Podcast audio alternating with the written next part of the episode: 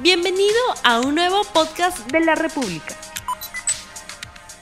Muy buenos días amigos de la República, bienvenidos a RTV Economía, el programa económico del diario La República en este día lunes 14 de junio del año 2021. Vamos de inmediato con el programa. Terminada la segunda vuelta electoral y aun cuando el Jurado Nacional de Elecciones debe proclamar a la persona que gobernará el Perú, es necesario analizar los retos del próximo gobierno para reactivar la economía y revertir la pérdida de empleo durante la pandemia. Aunque mañana oficialmente el Instituto Nacional de Estadística e Informática debe dar las cifras del crecimiento económico del Perú en el mes de abril, el Banco Central de Reserva ya adelantó que habría sido de 60% el crecimiento peruano en abril y además sabemos que la expresión que el Perú tendría crecimiento a tasas chinas, ya lo adelantó el economista lamentablemente finado Bruno Seminario, quien a la República señaló que estos meses tendríamos crecimientos increíbles a tasas chinas. En este contexto de resultado electoral que todavía no está finiquitado, y que le corresponde al Jurado Nacional de Elecciones. Justamente vamos a conversar sobre la economía peruana, cómo es que ésta sigue funcionando, si las familias continúan o no, deberían tener, digamos, confianza en este proceso y en cómo es el devenir de la economía en el país. Sobre esos temas vamos a hablar el día de hoy, como dijimos antes, con Kurt Burneo, ex ministro de la Producción y profesor de Centrum Católica, a quien lo presentamos de inmediato. Muy buenos días, doctor Burneo. ¿Cómo estás, Rumi? Gracias por la oportunidad. En breve, el Jurado Nacional de Elecciones debe proclamar a quien será el próximo presidente del Perú. ¿Cuáles son sus impresiones al respecto? Yo creo que es un evento importante en términos, por ejemplo, de aquietar las expectativas adversas que hay por parte de los agentes económicos, porque seamos claros, la existencia de incertidumbre evidentemente genera muchas actitudes de carácter especulativo, por ejemplo. esta es una historia antigua también. Cuando en una, confrontación electoral eh, hay alguno de los candidatos que puede ser visto por la ciudadanía como demasiado radical, entonces surgen estas cosas. Pasó con Humala, digamos, en su momento, en el año 2016, para mencionar un ejemplo claro.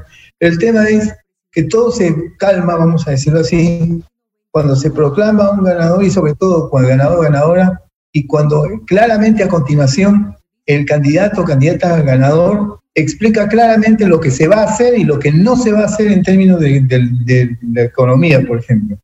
Entonces, el, gran parte de la incertidumbre que hay ahora eh, viene por el lado de no saber si efectivamente lo anunciado en los planes de gobierno es lo que efectivamente se va, se va a producir. Una vez que, yo estoy casi seguro, en el caso, por ejemplo, de la candidatura más radical, esto, hay una serie de, vamos a decir, anuncios que evidentemente colisionan con los mercados.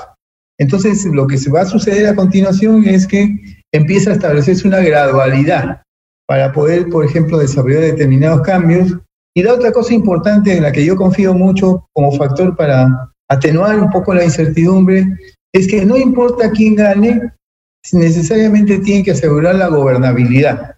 Entonces, esa asegurar la gobernabilidad, ¿qué significa? Sentarse con las fuerzas políticas, por ejemplo, comenzando con el Congreso, son alrededor de 10 grupos políticos, para evidentemente definir los términos de la gobernabilidad en términos de hacer ese país, mi país o nuestro país, absolutamente administrable. Y entonces, como en toda negociación, porque en realidad es una negociación para establecer, establecer niveles de gobernabilidad hay tomas y dacas, y eso va, a implicar una serie de sesiones en ese interín, y eso se va a ser mirado por los mercados en forma positiva.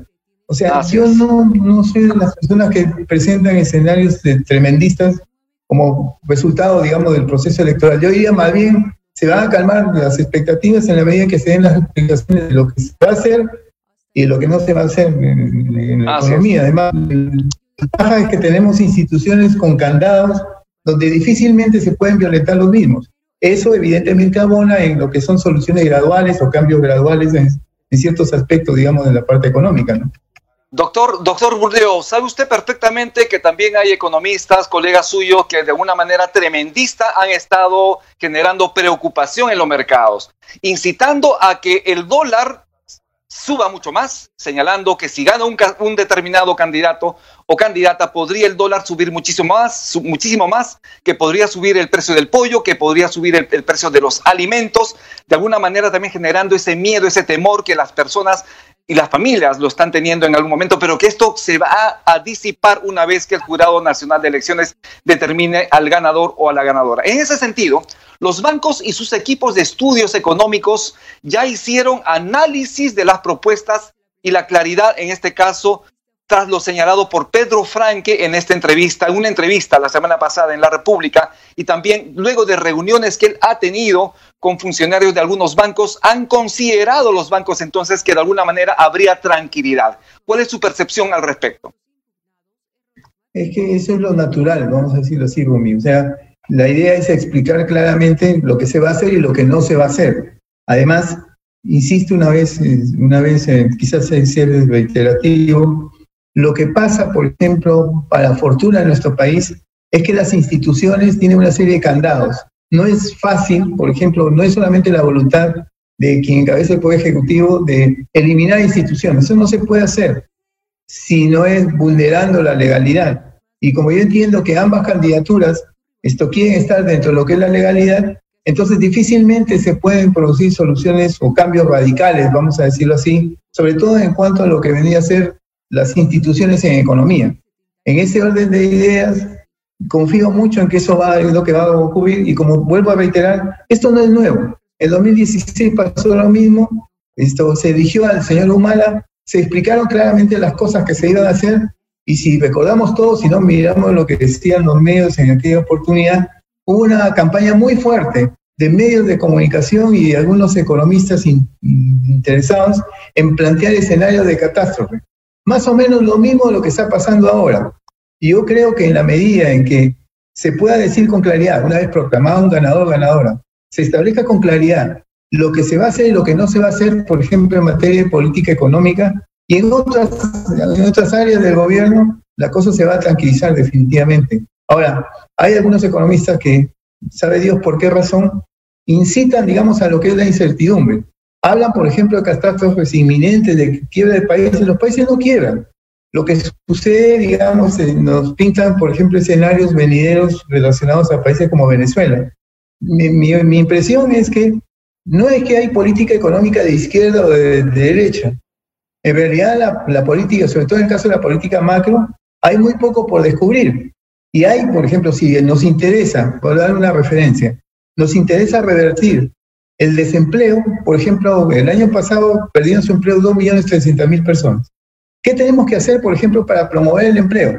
Obviamente lo que hay que ver es que dentro de la estructura del Producto Bruto Interno tenemos lo que es el PBI no primario y el PBI primario.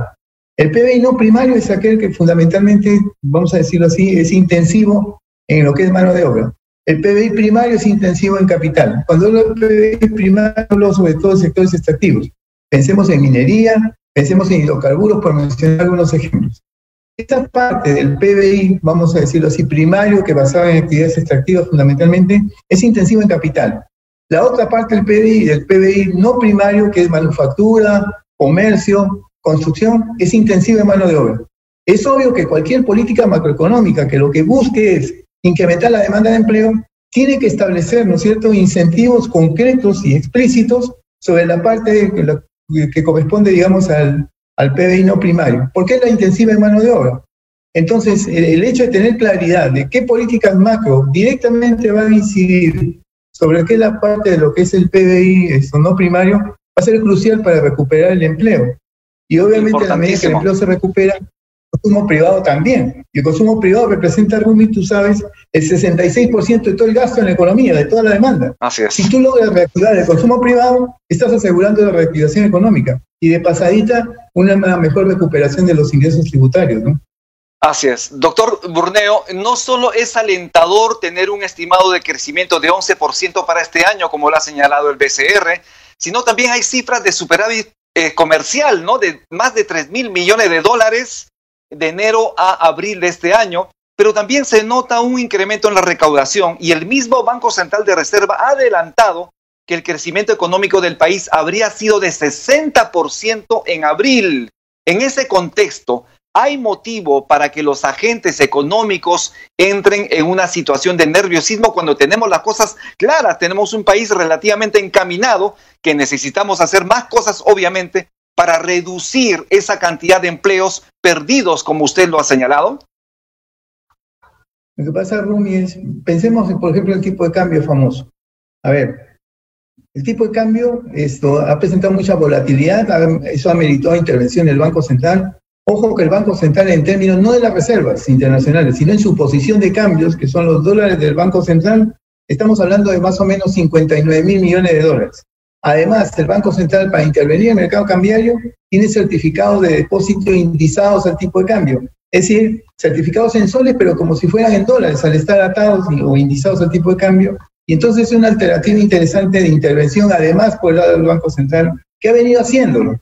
Pero el punto es, ¿No te parece raro, no nos parece raro, por ejemplo, tener esa volatilidad cambiaria con un precio del cobre en 4, 4 dólares 50 la libra?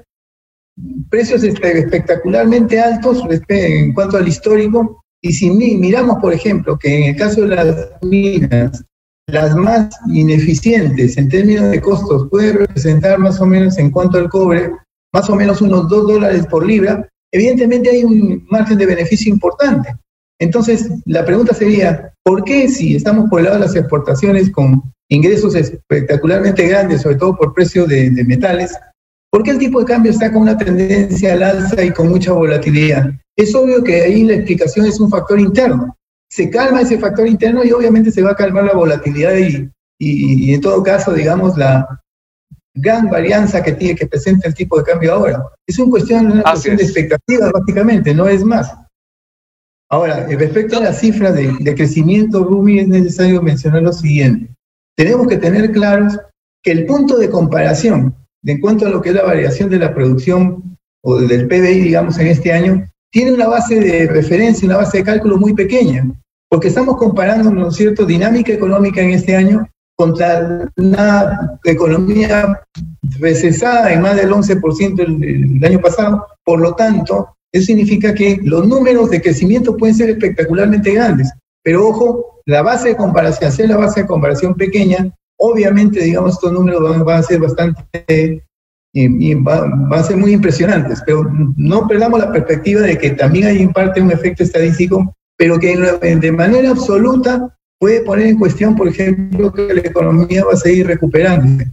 Aquí un punto importante sencillamente es terminar la fase electoral. Eso es algo trascendente, me parece. Fundamentalmente. ¿Cuál es, desde su visión como economista, como profesor universitario, cuáles son estas tareas urgentes que en los primeros 100 días de gobierno el próximo presidente o presidenta tenga que realizar en el país? Yo creo, Rumi, que si bien cierto hablamos de los 100 primeros días, pero el conjunto de medidas por aplicar tienen que discutirse apenas se proclame el candidato o candidata, candidata ganadora. Es importante el, sentido de la oportunidad. Entonces, por ejemplo, el poder exhibir un equipo de gestión pública, por ejemplo, con gente que no tenga problemas con la justicia y que conozca de los temas es importante, porque eso va a significar ordenar las expectativas en positivo. También es necesario sincerar las propuestas de de programa económico para los siguientes meses. Y eso implica claramente distinguir, tener un diagnóstico que te diga claramente qué cosa es prioritario y qué cosas no. Por ejemplo, en mi opinión, elemento prioritario, ¿cuál es? Simplemente aplicar políticas macro, por ejemplo, dirigidas a la reactivación económica en términos más, más dinámicos. Necesitamos tener claro, por ejemplo, políticas frente a la pandemia, que no acaba el problema cierto de la pandemia con la vacunación de, de todos los, los adultos, en el caso del Perú, el tema de la administración y enfrentar la pandemia va mucho más allá que la vacunación. También tenemos que tener claro que es necesario promover explícitamente lo que es la creación de puestos de trabajo, no por el lado del Estado, sino por el lado privado. Y para eso, como sabemos, la demanda de empleo depende de la actividad económica.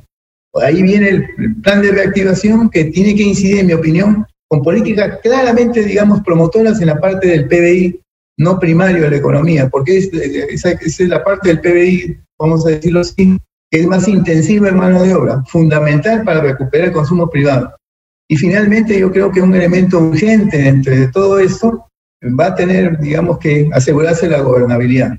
Y eso implica conversar, eso implica dialogar, eso implica bajar el tono bastante violento que tiene la, segunda vuelta hasta ahora, porque definitivamente a ninguno de los que vivimos aquí en este país nos conviene tener un país esto, con mucha efervescencia, con agresiones, ¿no es cierto? Por ahora, por el lado verbal entre peruanos, se tiene que recuperar la calma, porque al final de cuentas en este bote estamos todos. En este país tan precioso llamado Perú estamos todos y necesitamos unidad, necesitamos ponernos de acuerdo. Eh, doctor Burneo, tenemos ya los resultados a este sondeo rápido que hemos lanzado al inicio del programa. La pregunta es la siguiente, ¿el respeto a la elección popular se refleja en la economía? Sí, 65%, no 35%. ¿Qué opinión tiene usted de este resultado, eh, de este sondeo rápido en la República? Yo, te diría, el mensaje detrás es dejemos que las instituciones funcionen. No tratemos, digamos, de manosear las instituciones, por ejemplo, en el caso específico que se menciona, las autoridades electorales, en general y en específico el Jurado Nacional de Elecciones, no tienen que ser manoseados por los políticos. Estamos hablando de instituciones que son neutrales y obviamente un elemento que daría mucha tranquilidad en el país es aceptar las decisiones de la autoridad. En un país donde no se respeta la autoridad, donde se busca cuestionar o, digamos, inducir a las instituciones que se pronuncien o que marchen en determinado sesgo, afectamos definitivamente la confianza. Esto va mucho más allá que la segunda vuelta. Necesitamos que las instituciones sean absolutamente justas, digamos, desde el momento en que hablamos de instituciones públicas, porque si nos ponemos a pensar, Rubí, una institución pública lo que hace es tratar de conciliar intereses de distintos grupos, pero obviamente tiene que todo eso hacerse dentro de lo que es el marco que define la ley. Hay algunas situaciones en las que se demanda, por ejemplo, que no, que no hay problema en presentar eh, reclamos o tachas, por, perdón, reclamos en cuanto al proceso fuera de plazo y sin la, el pago correspondiente a los derechos. La pregunta es, si rompemos la regla de juego, entonces no nos quejemos después que hayan este tipo de situaciones absolutamente discrecionales y, en mi, opinión, inaceptables de no respetar la regla de juego. La regla de juego definida por la ley y la institución, en este caso el Jurado Nacional de Elecciones, al cumplir con la ley, esas, decisiones tienen que ser aceptadas por todos. Manipular las institucionalidad de derechos propios hace mal. institucionalidad es fundamental. Importantísimo, doctor. Mano de obra, puedes tener capital, puedes tener tecnología, Rumi, pero si las instituciones no son predecibles en sus decisiones, le, estás generando un elemento de riesgo importante, inclusive para poder promover inversión. Entonces tengamos cuidado con lo que se está haciendo respecto a las instituciones. Dejemos que ellas funcionen. Estamos, estamos ya terminando el programa. Yo le agradezco mucho su participación. Por favor, en 15 segundos, despedirse el público y además decirle a las amas de casa que seguramente lo están escuchando, lo están viendo en este momento, ¿qué recomendaciones a ellos respecto a su economía post elecciones? Afortunadamente, Rumi, no se está produciendo grandes incrementos de precios en los mercados, pero las amas de casa son muy sabias en muchas cosas. Por ejemplo, en cuanto a los mercados, cuando un producto sube de precio, cambian ese producto por otro que sea más económico, más o menos con similar cantidad de proteínas o de calorías que pueda tener. O sea, yo sería, me sentiría bastante corto hacer recomendaciones de ama de casa, que son excelentes economistas y que definitivamente, a pesar de no tener la teoría, en la práctica son muy sabias a la hora de enfrentar situaciones en las cuales los precios suben. Afortunadamente eso todavía no ha pasado y espero que no pase en la medida en que finalmente se termine la segunda vuelta electoral y finalmente se pueda decir claramente en cuanto a lo que son las propuestas económicas ¿Qué cosas va a hacer en los próximos, en los, próximos, los primeros meses de gobierno, por decirlo así?